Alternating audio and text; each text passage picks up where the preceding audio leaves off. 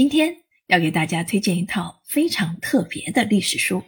翻开书页，一幅又一幅鲜艳生动且高清的图画映入眼前，时而战火连天，时而曲水流觞，时而市井烟气，比看动画片还过瘾呢。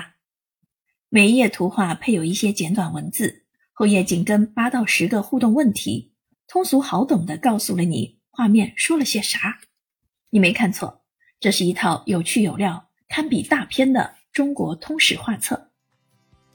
不同于常见的厚重历史书，这套大画卷用一百零四幅摊开近一米长的跨页全景图画，描绘出中华文明各个时期具有重大意义的事件，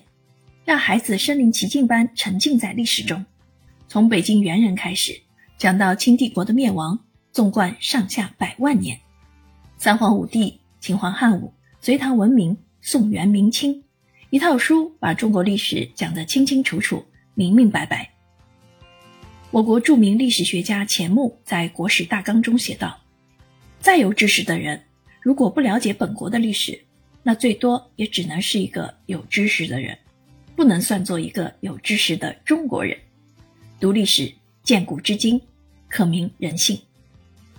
但对于孩子来说，历史往往不是那么好读。”市面上的历史书，要么是难啃的大部头，要么太过细说历史，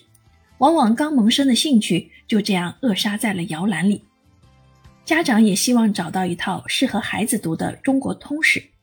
最好还能让孩子能够自发的主动阅读，增长知识的同时培养内在价值观。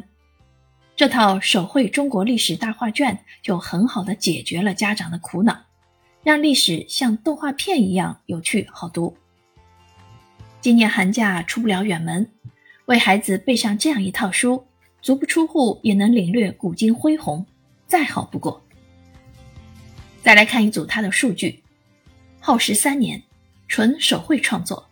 一百零四幅摊开近一米长的手绘场景，五百多张高清文物及书画正版图片，一千个脑洞大开的知识问答，一万多个历史人物组成的生活画卷。全套共八本，分别为先秦时代、秦汉帝国、魏晋风度、隋唐盛世、唐宋变革、草原帝国、大明王朝、清朝兴衰。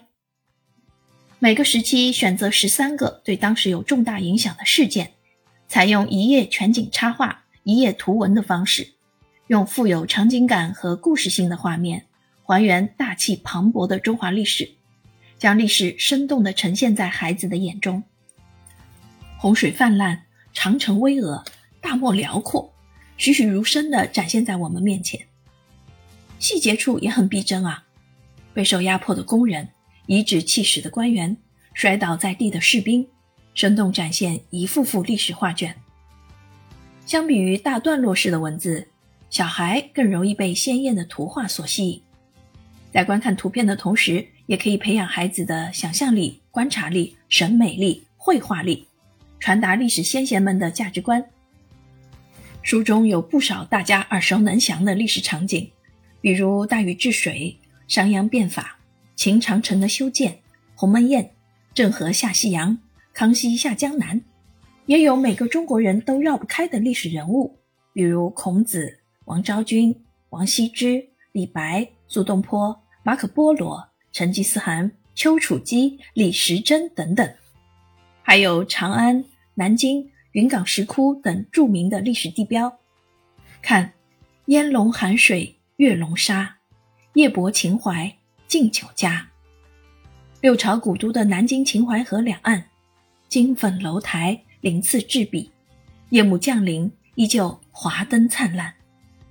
如此美景，难怪那么多朝代定都于此。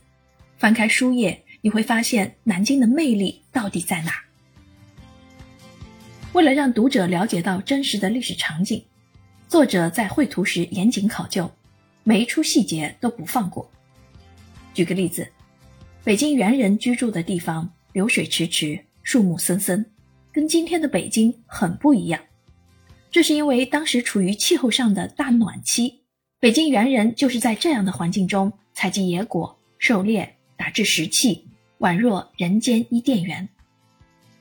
在画面中，每个历史场景的环境、风俗、文化都被细致地描绘了出来，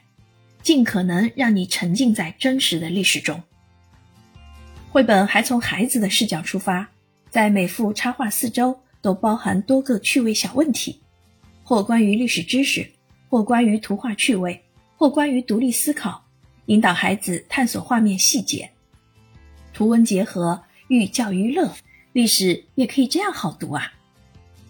小孩子都是出了名的好奇宝宝，如果被孩子的为什么难住，该怎么办呢？别怕。每页插画后页设置了八到十个历史趣味小知识、小脑洞问题，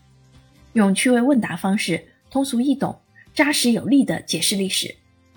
比如，兵马俑原本竟然是彩色的。拜孔子为师需要交学费吗？马可波罗真的来过中国吗？兰陵王作战时为什么要戴面具？依据孩子感兴趣的方式提问，问题有趣。回答清晰明了，无论是孩子自己阅读还是陪伴式讲解，都毫无压力。大小孩如果想通览了解中国历史，这套绘本也是一个不错的入门书。书中还有五百多张珍贵的博物馆文物书画及名胜古迹正版图片，让我们把博物馆都能搬回家。看完这套书，再去观赏博物馆，能看出更深的门道。另外啊，每册的开头附有历史长河示意图，清晰简明地重现从未间断的文明记忆。该书总编辑牛瑞华称：“我一直是以父母的心做这套产品，同时时刻要求自己用女儿喜欢的方式来呈现。”这套手绘中国历史大画卷，力求集趣味与学习于一体，以孩子能懂的经验语言。让原本抽象难懂的历史事件变得生动活泼、意趣横生，也同样适合想要全面了解中国历史的大孩子们。书本的编辑团队都是中国名校背景，并邀请南大、厦大、中山等多所高校教授作为专家顾问团队，力求在趣味的同时保证史料的准确性、专业性。刚开始，图书团队以中学历史课本为蓝本来选择历史事件，后来发现历史课本的线条太粗。为了在浩繁的中国历史中找到可以称之为中华文明发展节点的场景和事件，编辑团队先后翻阅了《楷书讲历史》《中国通史》《少年读二十四史》《易中天中华文明史》等百余本大众类通史，而在每页的专题中。为了客观准确地还原各个历史时期的风俗全貌，还翻阅了众多的专题史。比如，为了校正云冈石窟专题的一些疑点，编辑团队查阅了梁思成先生的《佛像的历史》，素白先生的《中国佛教石窟遗迹》，最终耗时三年，才向我们呈现了这套波澜壮阔的手绘中国历史大画卷，让孩子们发现，原来历史并非远远的过去。而是与现代生活息息相关的，让孩子可以从历史中感受到中国人在精神文化方面一以贯之的追求。